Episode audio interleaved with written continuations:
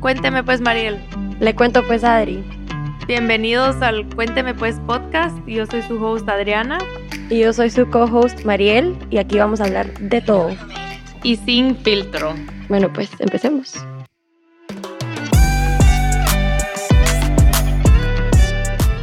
Hola, hola, aquí estamos de regreso y en el episodio de hoy tenemos a Gloria Álvarez. Para las que no conocen a Gloria, ella es politóloga, escritora, presentadora de televisión y radio, pero más que nada es defensora de la libertad. Y la verdad es que no lo planeamos para estas fechas, solo fue como un poco coincidencia con todo lo que está pasando en el mundo, pero em, creo que es importante que nosotras recalquemos parte de nuestro propósito del podcast. O sea, nuestro propósito es traer a gente de la que podamos aprender, de la que pueda como challenge nuestras opiniones y más que nada que podamos traer a gente que no necesariamente piensa igual que nosotras. Em, yo creo que eso es súper importante más hoy en día en un mundo tan dividido. Eh, sí queremos que sepan que no es que nosotras estemos de acuerdo con todo, pero nosotras la admiramos a ella muchísimo por otras razones. O sea, uno, yo creo que uno puede tener ideologías diferentes y a la vez admirar a la persona por lo que es. Y eso es un poco lo que queríamos hablar en este podcast, como conocerla a ella como persona, primero que nada, quién es ella fuera de ser Gloria Álvarez, activista, eh, ¿verdad? Y en el mundo político. Y también entender un poco su punto de vista y creo que dijo muchas cosas con las que razonamos, algunas no tanto, pero en verdad me encantó overall la conversación y... Y a mí, a mí me fascinó hablar con Gloria, honestamente. Sí. Eh, es alguien que desde que nosotras empezamos el podcast siempre la tuvimos en lista de como ojalá podamos entrevistarla, podamos tener la, oportunidad y el honor, que realmente fue un honor, porque la admiramos mucho porque es alguien que a pesar de todas las piedras que le siguen tirando y que le tiran siempre, es alguien que no sea por vencida. Y es, creo que es una mujer que es bastante valiente, em, dice las cosas con convicción y con fundamento, no solo las dice por opinión. Sí, 100%. Y deberíamos de ser todos un poco más como ella en el sentido de lo no tener miedo y lo que queremos alcanzar lo hacemos sin miedo. Y a mí, honestamente, me fascinó hablar con Gloria. Eh, y de eso se trata el podcast, exactamente lo que está diciendo la Adri. No siempre tenemos que estar en el 100% eh, en agreement con todo lo que estamos hablando o diciendo, pero si no estamos trayendo a gente que nos expande la mente, no sé qué estamos haciendo. Entonces, nada, espero que les guste el episodio. Y, también yo creo que eh, una cosa que da mucho miedo es decir tu opinión y eso me gusta mucho de ella porque abre las puertas para que cada quien opine sin miedo. Es que se ha vuelto un mundo en donde uno siempre está tiptoeing, tener miedo de ofender a alguien, tener miedo de que la otra persona no vaya a pensar igual y respeto tanto la seguridad con la que ella dice su opinión y como dice Mariel, ella tiene, o sea, ella sabe mucho y ha estudiado mucho y lo van a ver en el episodio. La verdad es que ella está súper preparada para hablar de los temas, no es como que tampoco dice su opinión sin fundamento, pero solo es una invitación a que también que uno no le dé como vergüenza o pena o inseguridad decir su opinión y, y lograr tener como que una conversación con personas alrededor de eso. Así que esperamos que les guste. Bueno, pues, em, Gloria, por ahí escuché que te acabas de ir a Burning Man. ¿Cómo estuvo? Increíble, fue lo mejor que pudo pasar. Amo Burning Man. De hecho, me encontré un guatemalteco, cosa que nunca me pasa. Eddie López se llama, es un fotógrafo. Era su primer año. Nos encontramos de casualidad porque alguien me, me prestó su baño ahí en su RV para ir, ya cuando era toda la tormenta y estaba un dolor ir a los baños eh, portátiles. Y me dice, mano, ya entendí lo que querés hacer con Guatemala, ya estando acá, viendo los 10 principios de esta sociedad, mano, ya, ya te caché, ya entendí, me decía como que hubiera visto la, la iluminación del Buda, ya sabes, porque algo que a mí me encanta de Burning Man es que primero es una ciudad 100% libre, espontánea y voluntaria, pero no es un desorden como la gente lo quiere hacer ver. De hecho, hay 10 principios, que es lo que yo creo que todo país latino debería de tener, porque tenemos un montón de leyes que nadie lee, 70 mil leyes solo en Guatemala, es ridículo, nadie las lee con, una, con un lenguaje que nadie entiende. Y en cambio yo veo una sociedad funcionar eh, por 10 días con 10 principios que son eh, radical self-expression, expresarte de la manera más radical que puedas sin que nadie te moleste, vistiéndote como te dé la gana, este, expresándote como tú quieras. Y hay gente que piensa que eso eh, devengaría en violencia. Y yo nunca he visto un golpe en Burning Man, nunca he visto un abuso eh, eh, o, la violencia a la que estamos acostumbrados en América Latina. Entonces, cuando dejamos a las personas expresarse libremente, en lugar de ver nazis o trompistas violentos, lo que vemos es gente expresándose en paz. Además, es todo acerca de radical self-reliance, o sea, tú sos responsable de tu propia existencia porque al final estás en un desierto. Eh, no es Miami, no es Las Vegas, no es Ibiza, o sea, son eh, situaciones muy, muy incómodas en, en el extremo de la naturaleza. Eh, los desiertos son lo más parecido a estar en otro planeta, literal. Hay tormentas de arena, hay sequía, obviamente, hay climas extremos desde un calor de 35, 40 grados hasta un frío de menos 3 en el mismo día. Y este año que llovió, que yo he ido cuatro veces, nunca me había tocado lluvia. ¿Viste en este caos que pasó? Me encantó. O sea, aparte como, o sea, viniendo de Guate, de hacer radio, de ayudar en el Mich, en el Stan, en las tormentas tropicales, en las erupciones volcánicas, en los terremotos que ha habido en Guate, pues mano, para mí fue como, ok, we got this. O sea, venimos de gente que eh, solo tenía cavernas, venimos de gente que sobrevivió guerras, estamos en el siglo XXI, mucha, tenemos comida, tenemos agua, pero sí he de decir que mi camp, Land of Monkey, éramos 53 individuos realmente viviendo estos principios de expresión, de responsabilidad, de inclusión, de, de, no dejar basura por ningún lado, que ese es otro gran principio de Burning Man, tú sos responsable de todo lo que llevas al desierto y te lo tenés que regresar.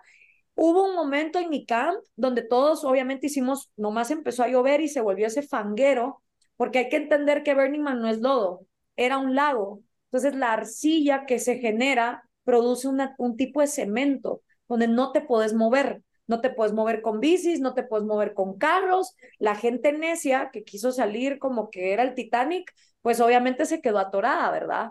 Y entre 80 mil almas hubo de todo. Hubo un muerto, obviamente. Eh, siempre se muere gente en Burning Man, como en cualquier ciudad, en una semana, o sea, pasa. Pero de mi campo estoy súper orgullosa porque somos 15 nacionalidades, brasileños, polacos, mexicanos, eh, estadounidenses, ¿qué más había? Australianos. Y hubo un momento donde todos dijimos, ¿quién no tiene el emotional bandwidth para lidiar con esto? ¿Quién de verdad se siente como que abrumado? Porque obviamente uno como latino está acostumbrado a que las cosas no funcionen, ¿va? Pero hay Mara que es más, no, todo tiene que ser como yo creía. Si alguien de verdad necesita emotional support, levanten la mano. Nadie la levantó. Y después dijimos, who has more emotional bandwidth? ¿Quién puede venir y darle a los demás un abrazo, estar para escuchar?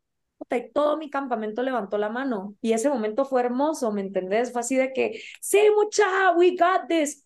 Pero también entiendo que no fue la realidad de todos los campamentos. Escuché de líderes que se largaron, dejaron la basura, dejaron a su gente. Escuché de gente que pelocables, pues, porque al final ahí te vas a dar cuenta cómo funciona la humanidad. En cualquier posición extrema, en un campo de concentración, Víctor Frankl después escribió El hombre en busca del sentido y se volvió uno de los psicoanalistas más brillantes del siglo XX, pero la mayoría de la gente perdía la cabeza. Entonces ahí no solo me di cuenta que yo pertenecía a algo sumamente especial que refleja los principios de esa sociedad, sino que además Burning Man el otro año va a ser el mejor año para ir, porque ya no va a volver la gente que no va por sus principios.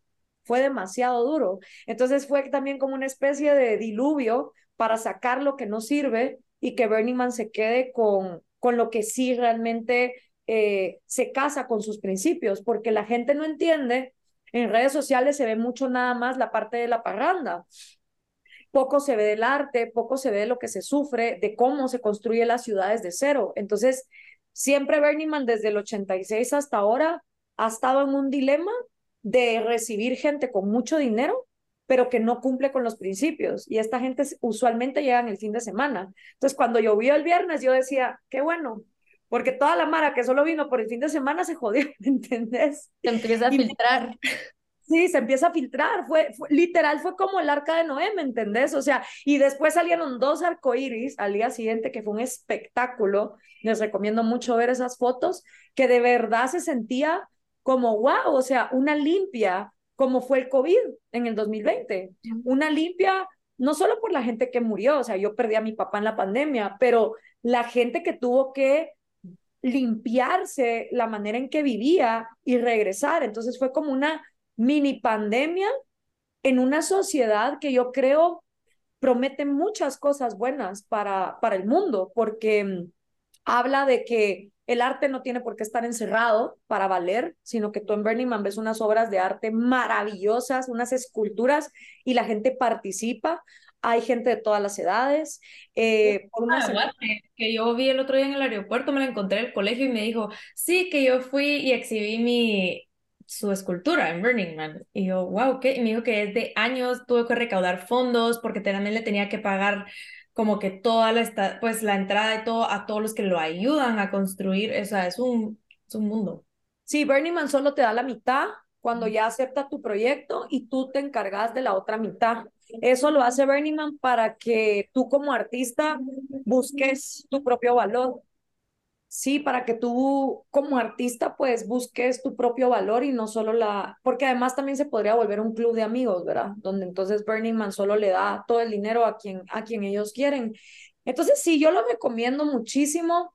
Es como ir a visitar otro planeta, un planeta donde es posible, o sea, yo la primera vez que fui en 2018 dije de aquí soy, pues, o sea, todas las veces que me dijeron estás loca, no, no te adaptas, no sos, porque nunca fui, o sea, vengo de tres diferentes culturas, me, me he mudado, he vivido en siete países y en todas partes me siento cómoda agarrando lo que creo que sirve, que es la libertad, y oponiéndome a lo que creo que no sirve, ¿verdad? Entonces, cuando llegué a Burning Man fue como, sí, es, posible vivir en libertad, vivirse expresando en un lugar donde hay arte, hay sexo, hay niños, hay música, hay talleres de todo tipo, desde inteligencia emocional hasta charlas TED, hasta hablemos del universo. o sea, de verdad. Un festival de música, eso pensaba yo. Yo también. sí, Sí, la gente lo ve como un Tomorrowland, como un Ultra, como un Coachella, luego llega y a la primera tormenta de arena es como, ¿y qué es esto? Pero no, es más que eso, es de hecho una ciudad hecha eh, por 10 días que se construye y luego se destruye por completo, representando que nada es permanente en la vida y te encontrás de todo, o sea, más de 30 mil perdón, más de 3.000 campamentos con 80.000 personas ofreciendo de todo. Mi campamento, por ejemplo, ofrece charlas. Hemos dado charlas de cómo los principios de Burning Man se pueden adecuar al, al VIH, cómo los principios de Burning Man se eh, comparan con el libertarianismo. Este año tuvimos la presentación de un libro precioso de 30 años del arte de Burning Man. Damos té, damos eh, ice coffee, hay campamentos que se dedican a dar charlas de em, psicodélicos, de, hay yoga, hay masajes, hay eh, campamentos para niños, o sea, es, es de verdad mucho más que un festival y lastimosamente las noticias solo agarraron a la gente que no pudo con los principios de Burning Man, ¿verdad? Eh, bueno, a unos amigos míos, menos mal, Reforma, el, el medio Reforma los entrevistó, como tres mexicanos sobreviven Burning Man. Y creo que eso es bueno, rescatar a la gente que sí lo hizo bien y que el otro año, aunque llueva, creo que no van a darse el gusto de, de, de destruir el festival o la ciudad y todo lo que es, porque ya no va a volver la gente que, que, que paniqueó. ¿va? Y que está ahí por el show, pero qué lindo, yo nunca había escuchado a alguien hablar de Burning Man así, porque también tenía la, la misma, mis, o sea, misconception que tiene la Adri, que era como un festival de música y arte, pero de lo que tú estás diciendo suena mucho como que de mucho de la libre expresión, pero bajo los principios se crea una comunidad muy linda. Sí, totalmente. Fíjate que En mayo, cuando fuimos con mi campamento a limpiar, porque tenemos que limpiar todo para prepararlo para este año, eh, estaba yo desayunando en el hotel y había una señora humilde de Aguascalientes, de, pues, que se fue de México cruzando la frontera de manera ilegal. Y me dice, ay, ¿y qué estás haciendo acá? Me dice, sos argentina porque hablas de vos. Y yo, no, soy de Guatemala. Le digo, ay, ¿y a qué viniste a Reno? Y le dije, no, vine a Burning Man. ¿Y tú vas a Burning Man? Me dijo yo, sí. Ay, pero y esas cosas no son del demonio. Ese festival ahí donde queman y las mujeres andan en pelota. Y le dije, sí, hay muchas mujeres toples, le dije. Pero te voy a decir una cosa, le dije. Eh, la agresión física, las violaciones sexuales, la misoginia que uno vive en las calles de Latinoamérica, cruzándose de una cuadra a la siguiente, donde los albañiles te, te, te denigran y te humillan y te gritan, o eh, no sé, una mujer que no se siente cómoda, cómo se viste, porque la van a violar sexualmente. Eso no pasa en Burning Man, porque la mujer está libre expresándose porque sabe que nadie la va a venir a joder, porque ese es otro gran principio de Burning Man, el consent. Tú vas al baño, a los porta potties, tú estás caminando por la ciudad, vas en tu bici y por todos lados es yes means yes, no means no. Y unless it's a fuck yes, it's a no. Entonces, yo nunca en mi vida he visto un lugar donde haya más educación a lo que significa el consent en todos los sentidos, o sea, también con las drogas. Tú en Guatemala es típico en una sociedad que es alcohólica, eh, que en lugar de experimentar con sustancias que tal vez les podrían abrir un poco más el cerebro, eso ya está pasando un poquito más en Atitlán, en Antigua, en Guatemala todo es chupá vos, chupá, acabate la botella, y hay como esta presión a ser un alcohólico antes de la una, porque ya viene la ley seca.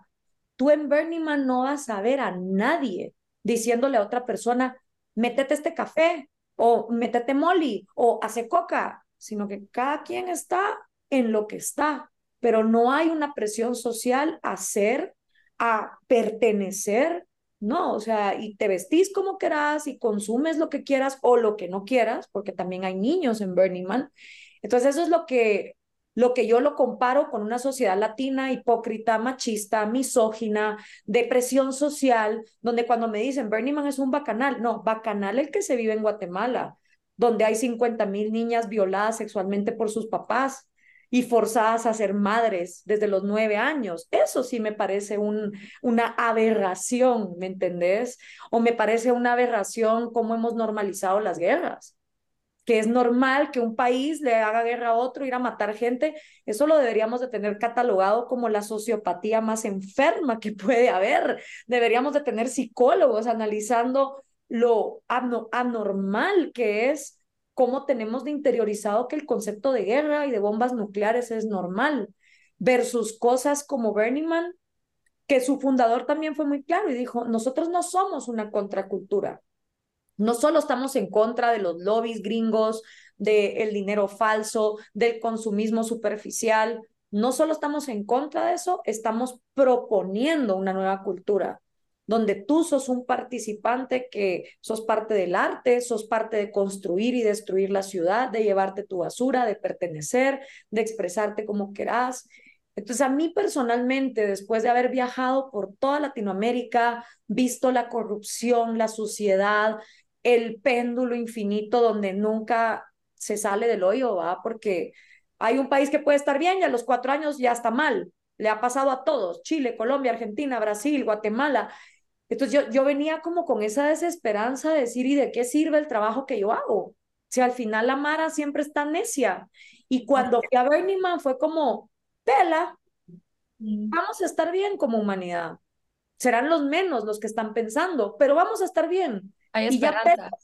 ajá, hay esperanza. Aunque, los, aunque el concepto nación-país se arruine, que yo creo que se va a arruinar, va a ser insostenible tener fronteras, es, es ridículo que nos sigamos odiando por las fronteras heredadas por quienes nos conquistaron, eh, me regresó mucho la esperanza en que vamos a estar bien. Pero falta también un montón, porque estás hablando que son, ¿qué? 80 mil personas, tal vez un millón de gente ha ido a Burning Man, otros tres millones lo entienden, en un mundo de ocho mil millones es nada, pues. Sí. Pero sí siento que hay mucha mala información de Burning Man, porque como tú decís, en, los medios no enseñan todo eso otro que tú estás mencionando, y me encanta como que solo toda la metáfora de, de, de cómo tú ves este evento, o sea, porque siento que es bien representativo a todo lo que tú haces en tu carrera y tu día a día. Eh, ¿Por qué crees que es tan fácil hacerlo en un ambiente como este, que todos sigan las reglas, que todos, o sea, como tú decís, si no es un fuck yes, it's a no. Y en esta sociedad como que es tan difícil, es porque la gente llega voluntariamente sabiendo que estas son las, las pues, digamos, lo, no leyes, pero como que las reglas. La constitución, los principios. Los principios y llegan sabiendo que estos son los principios que y queriendo seguirlos, ¿verdad? Porque es solo un grupo específico de gente que quisiera vivir así, tal vez. Obvio. Y aparte también dentro de Burning Man están, por ejemplo, los Sparkling Ponies, que son estas chavas que solo se superproducen, se sacan la foto de Instagram, se vuelven a meter al RV y no participan.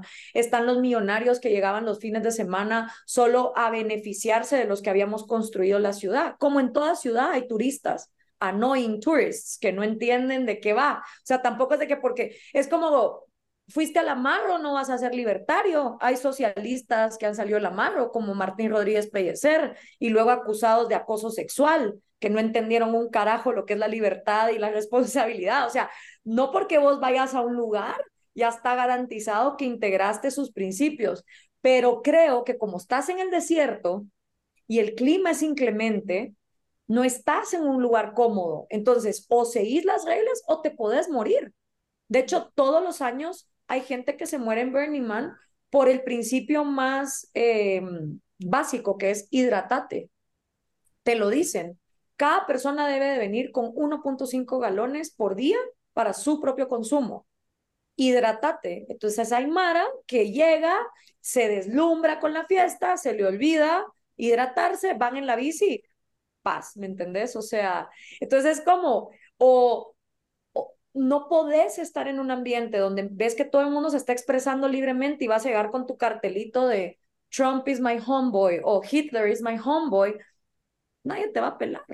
Un poco eso, si Ajá, si llegas con un mensaje de odio, si llegas con, un, con una actitud mala, el desierto se va a encargar. Tenemos una frase que dice, playa, porque se le llama playa al, lugar donde está como que el arte y todo, ¿no? Como la, la parte social. Dimos, playa doesn't give you what you want, playa gives you what you need. Y, y hay una cosa muy mágica que, que yo no creo que es magia, es solo física cuántica aplicada cuando los seres humanos ponen lo mejor de sí. Burning Man es un lugar donde pasan unas casualidades increíbles, donde todo lo que manifestas se te da, ¿verdad? Desde decir, ah, la tengo ganas de un sándwich, y cuando vas así en la bici, a las tres cuadras hay un campamento regalando sándwiches, desde algo tan inverosímil como eso hasta tener la experiencia más surreal en el templo, que para mí es uno de los lugares más sagrados que hay, donde toda la gente llega a dejar desde vestidos de novia, eh, cartas a, la gente que, que, se les murió, a tributos y fotos a, divorciados, o sea, todas las penas y las pérdidas. Es un templo que en lugar de estar rezándole a deidades que saber si existen, celebra la humanidad en su pérdida y en su, y en su amor, ¿verdad? Y desde que te pueden pasar unas cuestiones súper surreales ahí hasta encontrarte la gente que te tenías que encontrar, Burning Man es un espacio donde cada quien recibe lo que merece. Es como una justicia divina maravillosa. Y por eso yo siento que este año también esa lluvia eh, fue la justicia divina perfecta para la ciudad, porque volvió a poner a cada quien en su lugar. O sea, y, y fue un recordatorio de esto no solo se puede volver un bacanal de DJs, que está re cool, pero si la ciudad no se mantiene con sus principios, se va a acabar, como todo proyecto. Y, y, ese fue como el, el, gran recordatorio. Entonces, a mí, como politóloga, relacionista internacional, estudiante de antropología, mano, es como tener acceso por una semana a un planeta muy posible, ¿verdad? Qué lindo, la verdad. Em, bueno, ya te describiste un poquito, pero también queríamos como preguntarte para los que no saben tu historia? Como que, ¿qué tendríamos que entender de tu pasado para entender la persona que sos hoy, para tu pasión por toda la política y por todo lo que, lo que haces? Gracias, fíjate que hoy cabal, ay, les voy a enseñar esto, pero es re cool. Hoy cabal me llegó este libro, estaba re feliz de haberlo recibido. Eh,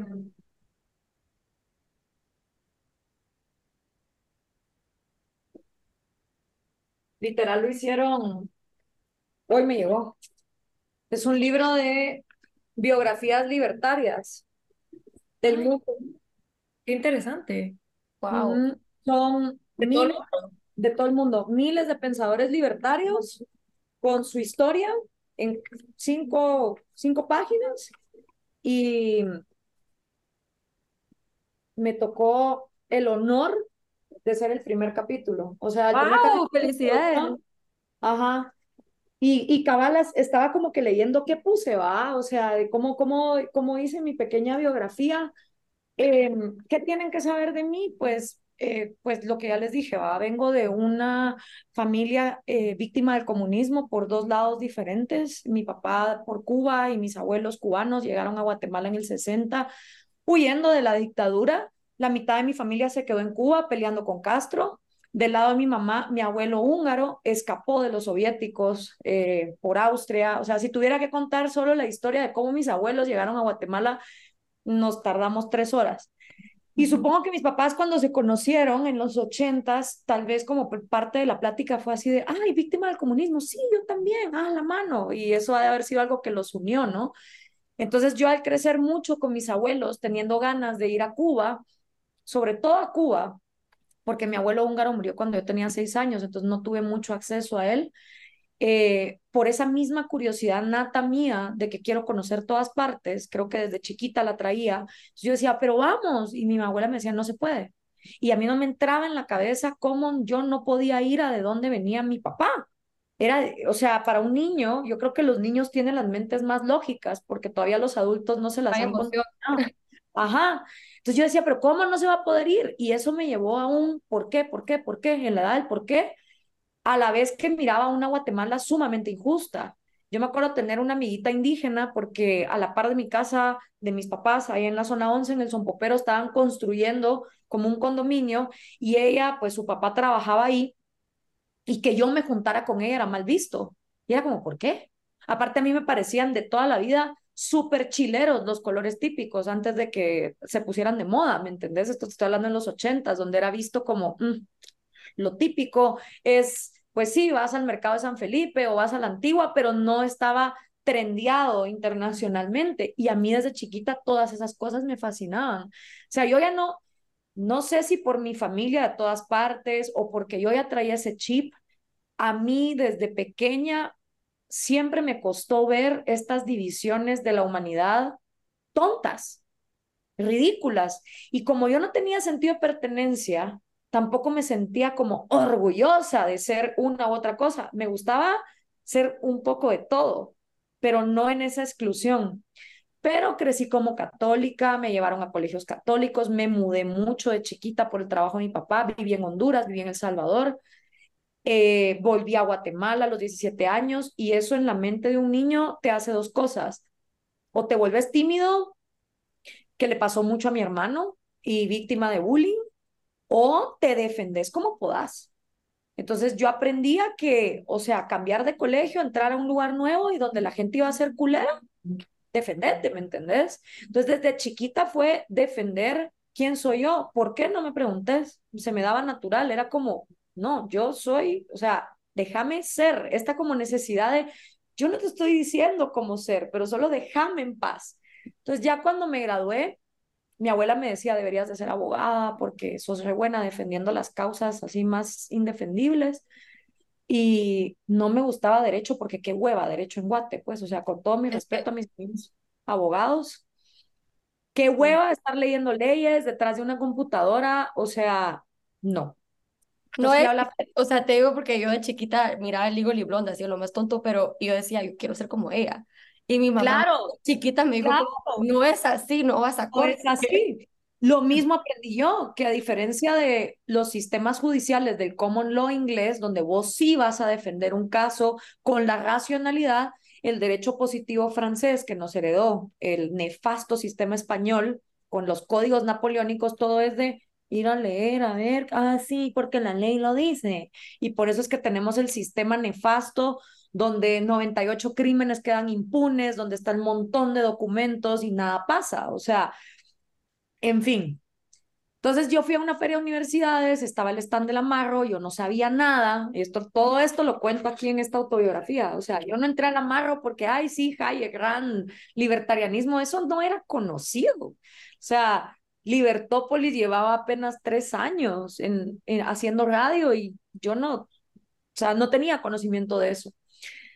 Y me dicen, mire, ¿y por qué no estudia relaciones internacionales? Y yo, ¿y eso qué es? ¿Con qué se come? Nunca había escuchado la carrera. Leí el pensum y era como filosofía, historia política de Occidente, historia de África, pensamiento europeo, pensamiento asiático. Y dije, esto es lo mío. O sea, esto es lo que voy a estudiar. Entonces llegué a mi casa y fue así de, voy a estudiar esto. Y mis papás de qué, ¿y qué? ¿Y ¿Dónde te ves? Yo no tengo ni idea ni sé para qué sirve esto. O sea, yo no sé si esto uno termina trabajando en la ONU o es azafata o que yo no sé, pero me encanta, o sea, quiero estudiar esto. esto es lo que yo quiero saber del mundo. Y empecé y me iba re bien en las clases, excepto las de mate, física, todas esas vainas, no las entendía hasta que ya leí gente mucho más adelante como Carl Sagan o entrevisté a Neil deGrasse Tyson, o sea, ahora soy una fan de la astrofísica, de la neurociencia, de la física, de la química, y aunque no lo entienda en las fórmulas, me parece fascinante cómo las galaxias se comportan igual que nuestras neuronas, o sea, ese, todo ese tema me tiene explotada la cabeza, pero primero fue más como estudiar historia, filosofía, y ahí estudiando la historia del Imperio Romano me doy cuenta que el catolicismo es el mayor bullshit y populismo de la historia de la humanidad y cómo el catolicismo aliado a este imperio acabó horriblemente con lo que creo tiene mucha sabiduría ancestral en varias culturas, sobre todo por plantas medicinales que me parecen mucho más eficientes para tratar depresión, obesidad, estrés postraumático, em, pensamientos suicidas, comportamientos obsesivo-compulsivos que la industria farmacéutica cooptada por los gobiernos, ¿no? O sea, empiezo a ver todo eso y digo, yo no quiero ser católica, yo no, no quiero pertenecer a esta institución anticiencia, machista, misógina, que ha tergiversado la historia a su conveniencia, igualito como las noticias tergiversaron ahorita lo de Bernie Man, y sí fue un cisma en mi casa, porque yo le dije a mi papá, yo no vuelvo a ir a misa, porque éramos católicos de ir a misa todos los domingos y así religioso. Em, y mi papá como que al principio no me entendía, pero fue tal mi, mi seguridad que él se empezó a meter a estudiar, habiendo estudiado en el Liceo Guatemala, imagínate, o sea, él era marista, y se volvió ateo como cinco años después. Simón. Eh, y yo ya entonces con ese chip me graduó de la U de la Marro, que además yo en la Marro era súper rebelde, porque sí, yo venía de víctimas del comunismo, pero no necesariamente yo creía que el mercado libre era la solución. O sea, de hecho aquí también lo cuento, que una vez en proceso económico, que yo le ponía Coco Wash 1, Coco Wash 2, porque así se sentía, como que te querían lavar el cerebro. Yo le decía, brother, la libertad de mercado, o sea, usted me está diciendo que si solo abrimos las fronteras, como Paris Hilton, que estaba de moda en esa época, imagínate, principios de siglo, ¿no? 2003, 2004 estaba yo en la U. Como Paris Hilton se compra un collar de diamantes de 70 mil dólares, si yo abro las fronteras en Guatemala, entonces mágicamente su dinero le va a caer al niño que se está muriendo de desnutrición en Camotán. I don't get it. Entonces yo era así de, de que, ah, mire Gloria, sálgase de la clase, por favor, de verdad. Porque yo siempre, ¿me entendés? Era como, a mí no me vas a convencer fácil, dame buenos argumentos para entender, porque para ustedes el libre mercado es la solución a todo. Entonces me acuerdo que una vez con Cayo Castillo, que ahora es el rector de la Marro, eh, llegué y le dije, mire Cayo, ya sé qué voy a hacer con mi vida. Y así empiezo esta autobiografía, de hecho es la primera frase. Voy a poner una farmacia. ¿Cómo así, Patoja? Me dice, si usted no está estudiando medicina, yo, ay, sí, Cayo, pero ¿sabe qué? Yo voy a poner una farmacia Y cada vez que alguien me llegue con un problema, una dolencia, una queja, yo le voy a dar un papelito a esa persona. Y, y me dice, ¿cómo hacía un papelito? Yo sí. Y el papelito va a decir, usted no se preocupe, que el libre mercado todo lo cura. Ay, mire, patoja, como chinga. Y yo, es que así es para ustedes todo aquí. Todo es libre mercado, libre mercado. Ay, no, qué hueva, le dije. O sea, like, no. Entonces, me acuerdo también que mis papás se estaban separando. Tenía amigas que me criticaban un montón por la carrera que yo había escogido porque no estaba en derecho, administración. Estaba pasando en una etapa en mi vida donde había mucho caos alrededor mío. Ya estaba trabajando en la radio, muchos me criticaban por trabajar y estudiar al mismo tiempo, porque eso en la barro no se llevaba, ¿me entendés? Era como, tú sos hijo de papi, no tenés por qué trabajar, pero yo trabajé toda mi carrera. Y leyendo a Hayek un día en este es su libro de pensamiento, ¿cómo es? Eh, eh, la Constitución de la Libertad. Había una frase donde él decía, si tú sos libre, no sos esclavo de nadie. Es decir, si tú sos libre, todas las decisiones que vos tomes son tuyas. Y entonces no le debes cuentas a nadie, te vaya bien o te vaya mal, que es el Radical Self-Reliance de Bernie básicamente, va solo que muchos años antes. Y yo no sé por qué esa frase en ese momento fue como un boom en mi cabeza, donde dije, a huevo, si yo me hago lo más libre posible, no tengo que darle explicaciones a nadie y nadie va a tener opinión. O sea, por más que la gente opine, claro, yo puedo recibir consejos, pero voy a recibir consejos de gente que sea más libre que yo, no de gente que esté esclavizada a un pensamiento donde no tienen ni siquiera las agallas de cuestionarse por qué chingados piensan lo que piensan. Y no sé cómo ese, esa frase me, me, me hizo clic, me liberó y dije, a huevo, la libertad, no, la libertad económica es la consecuencia de querer ser libre filosóficamente. Entonces ahí llegué a la madre y les dije, ya entendí, pero lo están haciendo mal, porque ustedes quieren que uno sea libre por B, y eso tal vez funciona con los judíos, o con los hombres, pero las mujeres que somos como mentalidades más complejas porque todo lo analizamos a la vez, la parte amorosa, romántica, sexual, psicológica, a nosotras nos van a entrar por, otra, por otro lado. Pero ahí me volví libertaria. Después me fui a estudiar fuera, estuve en Roma, estuve en Bélgica, estuve en Washington, viendo modelos socialistas completamente fracasados, en unas deudas increíbles, conociendo gente de todas partes del mundo, budistas, ateos, israelitas, musulmanas que habían dejado el Islam por ser opresor. O sea, y cuando te enfrentas a otras culturas, entendés que lo que a vos te enseñaron no es el agua azucarada, pues. Solo naciste donde naciste y te tocó lo que te tocó. Entonces ahí ya volví, bueno, ahí, ahí leí a Ayn Rand, que dije, esta mujer es brillante, porque esta tipa metió en una novela de mil páginas todo lo que tiene que ver con la libertad, cosa que la mayoría de hombres no hacían, porque solo se enfocan Además fue, o sea, fue súper controversial en su época, ¿verdad? Porque el libro, estamos hablando de Atlas Shrugged, salió en los cuentas, ¿o no? Exacto. Era un libro que te cuestionaba por todas partes, en, una, en un modelo social y aparte ella siendo víctima del comunismo. Entonces, lo que la gente no entendía de ella es cómo esta tipa que está en contra del comunismo la entrevistan en Playboy. Es como, who are you? ¿Y cómo hablas de sexualidad abierta? O sea, realmente yo no entiendo cómo los hippies no agarraron más de Anne Rand, tal vez porque ella, en su ignorancia, se opuso mucho a los psicodélicos por no entender cómo funcionaban, puede ser, no sé. Pero el punto es que cuando yo ya la leo a ella, me doy cuenta que la libertad es mucho más que eso. Y a la vez yo estaba estudiando para prepararme pues eso, eh, trabajar en la ONU, el Banco Mundial, el Fondo Monetario Internacional. O sea, yo me miraba moviendo cajas en África y vacunas y entonces volver a Guatemala y darle a los niños pobres y salvar al mundo. Pero mientras más estudiaba, más me daba cuenta que todo el aparataje internacional es una gran farsa. O sea, si nuestros gobiernos locales son corruptos, te puedo explicar los macrogobiernos de la ONU, el Banco Mundial, o sea, todo es una gran farsa para tener a una mínima población viviendo súper bien en Luxemburgo, en Nueva York, diciendo que están acabando con la pobreza y no están acabando con la pobreza. Con la pobreza acaban los empleos. Punto. Los programas sociales llevan desde el 40 gastándose trillones de trillones de trillones de dólares y los niños se siguen muriendo de malaria. O sea, esa es la realidad. Entonces ahí me confronto con gente como William Easterly, que estuvo trabajando en el Banco Mundial 15 años y que escribió The White Man's Burden, un excelente libro.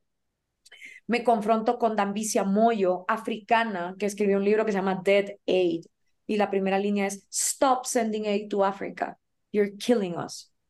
Entonces ahí me doy cuenta que la gente que sí se lo estaba tomando en serio le había dado la espalda a los organismos internacionales. Yo, licenciada, relacionista internacional, especializada en organismos internacionales, cum laude y licenciada en ciencias políticas, con dos maestrías en antropología, desarrollo económico internacional.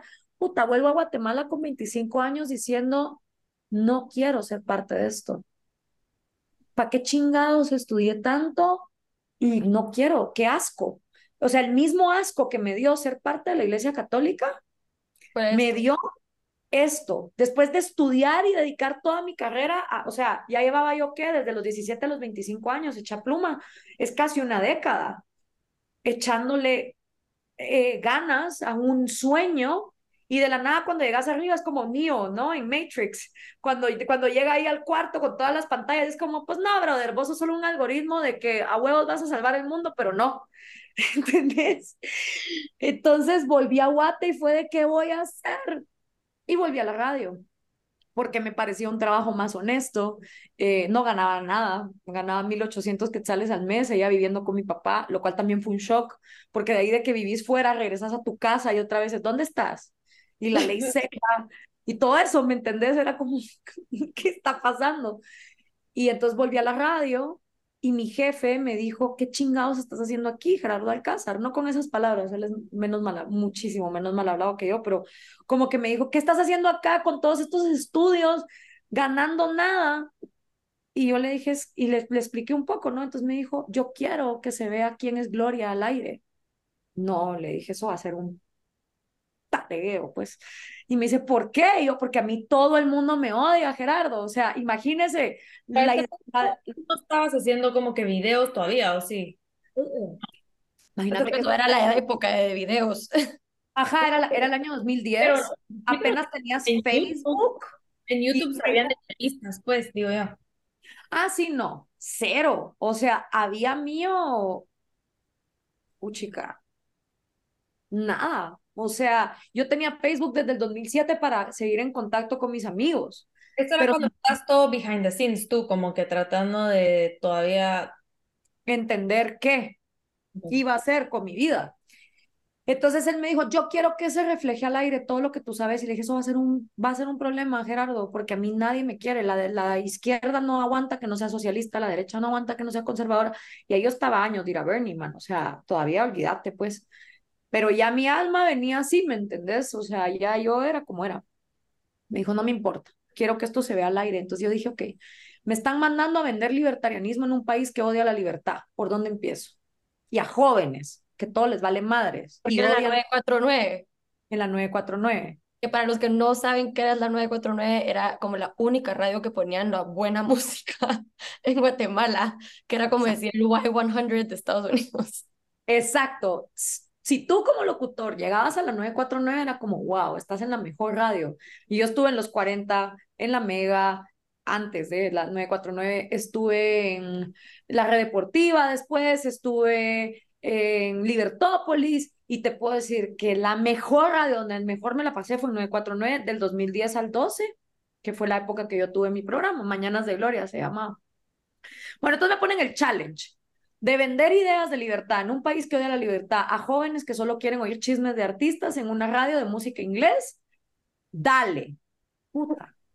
Y dije, bueno, pues a la gente hay que venderle las cosas por donde a ellos les beneficie. Entonces yo era muy buena buscando becas, porque todo lo que yo estudié afuera fue con becas. Yo no soy de cuna de oro, mis papás no son eh, del CACIF, no tengo papás embajadores, eh, políticos, emprendedores. De hecho, mi abuelo en sus últimos años llegó a la quiebra después de que lo despidieron en Canal 7. Todo esto lo explico en un video que se llama Cuna de Oro. Y mi papá también después se fue a la quiebra y yo lo tenía que mantener. O sea, nosotros somos clase media de toda la vida, para que lo sepan, pues, porque en Guate creen que porque uno es canche ya uno caga oro. no, no es así. Pero como yo lo que sabía era buscarme becas, y había logrado estudiar en el extranjero en las mejores universidades a través de becas, pues llegué un día al, programa y dije, miren mucha, el gobierno los quiere estúpidos. El gobierno no los va a educar, ¿ok? Entonces ustedes tienen dos opciones. O se quedan con la educación mediocre que hay en Guate, ¿verdad? Donde te dicen que tenés que ser un resentido social, un marxista, alabado el Che Guevara, y esta, este resentimiento social del socialismo, o te vas a colegios privados donde te van a enseñar a ser un fresa caquero, racista y machista, ¿verdad? Y socialista también, porque las universidades privadas también enseñan socialismo en Guatemala. O te buscas becas en el extranjero y abrís un poco tu mente.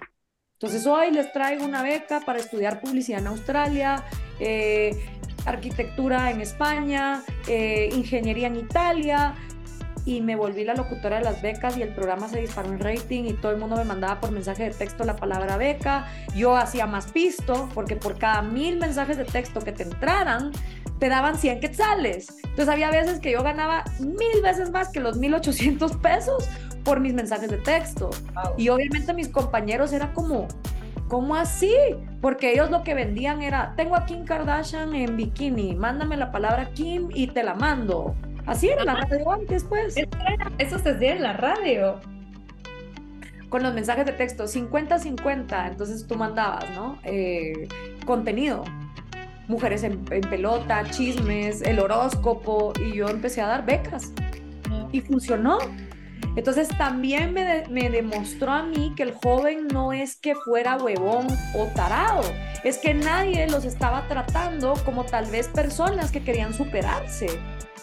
Y hoy por hoy todavía en la 949 hay locutores que ofrecen becas, o sea, eso se, eso se quedó como una tradición de ser la radio de mentes frescas, porque ya ser de mente fresca era que vos te cultivabas, te salías adelante, pensabas, ya no solo era la música, entonces es muy cool. Gracias por escucharnos. Si les gustó este episodio, por favor déjennos sus reviews. Suscríbanse a nuestro podcast y nos pueden seguir en TikTok e Instagram. Y los esperamos en el siguiente episodio. Bye.